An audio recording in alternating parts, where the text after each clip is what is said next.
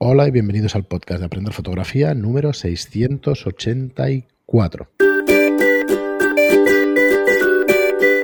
Muy buenas, soy Fran Valverde, como siempre me acompaña Pero la Regula. Hola, ¿qué tal? Muy buenas, espera. Bueno, muy buenas a todos por estar aquí, escucharnos. Eh, estamos en el programa 684. Teníamos más preguntas de Telegram que se arrancaron a preguntarnos en el anterior programa. Y bueno, para tratar las dudas así un poquito más rápidas, eh, tenemos una que es cómo fotografiar el humo, que eh, dimos respuesta en el programa 467. Hay un programa en exclusiva para hacerlo, pero si quieres darnos cuatro pinceladas, esperas de cómo... Bueno, yo creo que en el programa lo explicamos bastante. Más que nada porque fue un monográfico, que hablamos solo del humo. Así que mejor quizá, bueno, decimos ya el programa y ahí ya lo has dicho. Perfecto. Y vamos a otra pregunta. Vale, pues los, los enviamos directamente, os enviamos directamente al 467 donde encontráis el programa especial de cómo fotografiar el humo. Y otra que tenemos es que, bueno, nos dicen en general eh, si podríamos tratar los bodegones, ideas originales, que es el tema del mes. Si quieres lo dejamos para, para el próximo, hacemos un... Sí, sí, sí. Lo hemos tratado varias veces, pero bueno, para hacerlo un poquito más largo. Lo que pasa es que además eh, eh, eh, uno de nuestros administradores, Giordano, está llevando el tema y entonces justo después de la pregunta, pues volvió a explicar un poco lo de lo que se pedía básicamente y que es el concepto de bodegón así de forma sencilla en Telegram. Correcto, vamos a explicarlo que cada mes se realiza en Telegram, en nuestro grupo de Telegram de Aprender Fotografía, un concurso eh, sobre una temática. ¿vale? Si buscáis aprender fotografía en Telegram, está anclado todos los el concurso de cada uno de los meses y este mes pues toca el, tema de bodegón. Así que, eh, pues eso. Así que... A ver. Dale, dale, perdona, pero... Bueno, es que además hay, hay varios, ¿eh? Está, todo el año ¿eh? ya puesto, o sea que eh, este mes es bodegón, el mes que viene es panorámicas, el siguiente foto nocturna.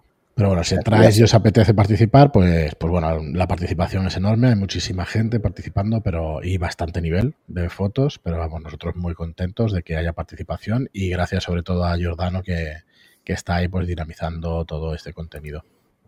Bueno, disculpad la interrupción. Eh, pues nada, el tema de los bodegones, si te parece, pues en el siguiente lo tratamos un poquito más. Y lo dicho, tenemos el grupo de Telegram, entrad, que, que bueno, que hay allí muy buen ambiente hablando de fotografía. A todas horas. A todas horas del día. La verdad es que sí, porque además hay gente de diferentes zonas horarias. Vamos a dejarlo ahí. Y entonces, claro, está todo el día y toda la noche. Por la noche hay un poco menos movimiento, pero durante el día es una parar. Es una parar. Así que estaréis animados si entráis. Muy bien, y luego Shap nos eh, pregunta sobre la fotografía en clave, alta en general. Bueno, yo ya le comenté que, hay dos programas que hablamos, Correcto. el 368 hablamos de clave alta y clave baja, eh, y en el 630 hablamos de cómo hacerla fácil, ¿no? Pero bueno, más que nada para los que nos escuchen, eh, la verdad es que la idea de la clave alta es muy simple y no eh, se trata de sobreexponer una escena. Simplemente hay que lograr esa escena sea clave alta sin sobreexponer, o sea, que tenga la mayor parte de información en luces o luces altas y en sombras pues no tenga. Eh, esto es bastante fácil de hacer, aunque no lo parezca. Pero lo importante es que tenga mm, pues incluso el negro. Eh, imaginaros que hacéis un retrato de clave alta y se ve la pupila de color gris, pues es que está sobreexpuesta, es evidente. Así que ese sería un ejemplo de en un retrato, por ejemplo.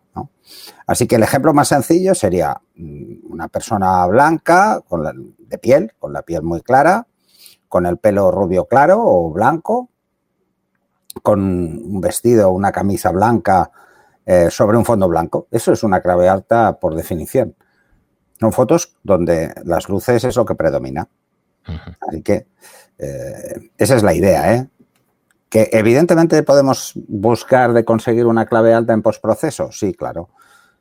Pero hay que tener claros esos principios, si no, eh, se cae en el error que se acostumbra a pasar y que veo en muchísimas fotografías que eh, lo que no podemos es hacer una clave alta con una persona de Senegal. Esto es un poco complicado.